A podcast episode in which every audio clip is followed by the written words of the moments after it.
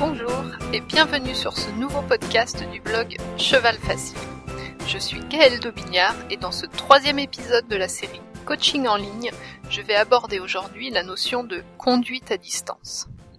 Si vous ne l'avez pas déjà fait, je vous invite à mettre cet enregistrement en pause et à visionner la vidéo de Natalia et Roméo afin de prendre connaissance de la séance que je vais commenter maintenant.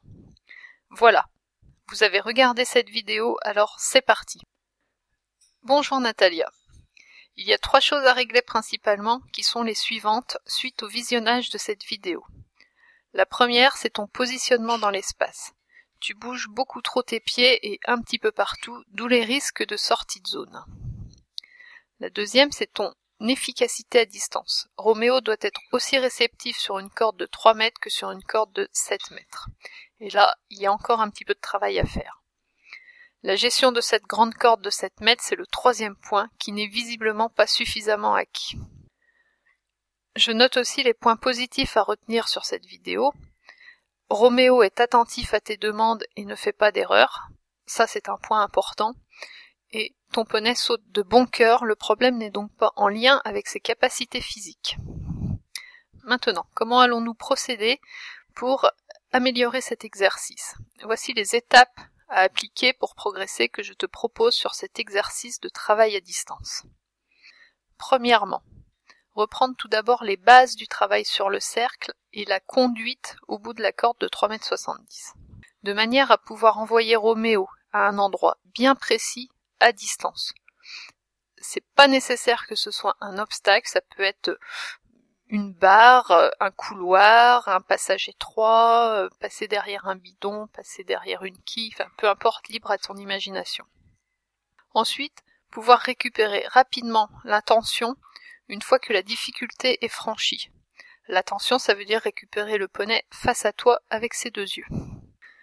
Et tout cela sans bouger tes pieds.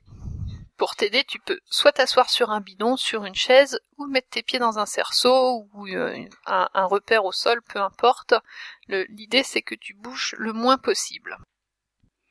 Deuxièmement, une fois que les résultats à l'étape 1 sont bien acquis, on va pouvoir faire la même chose en augmentant progressivement la distance.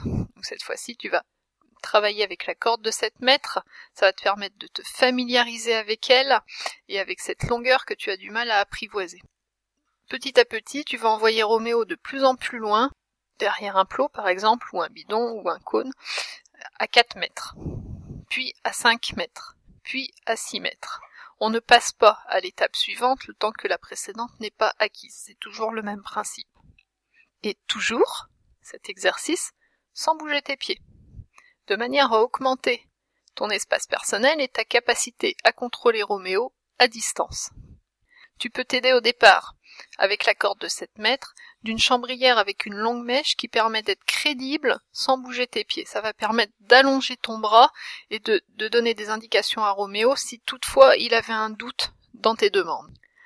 Troisième étape, une fois toutes les précédentes acquises et faciles, eh bien tu vas reprendre l'exercice initial pour observer les changements.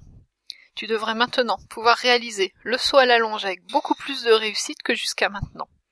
Nous attendons alors avec impatience tes premiers comptes rendus sur ta progression dans cet exercice-là, ainsi que les changements de comportement de Roméo devant tes nouvelles attitudes.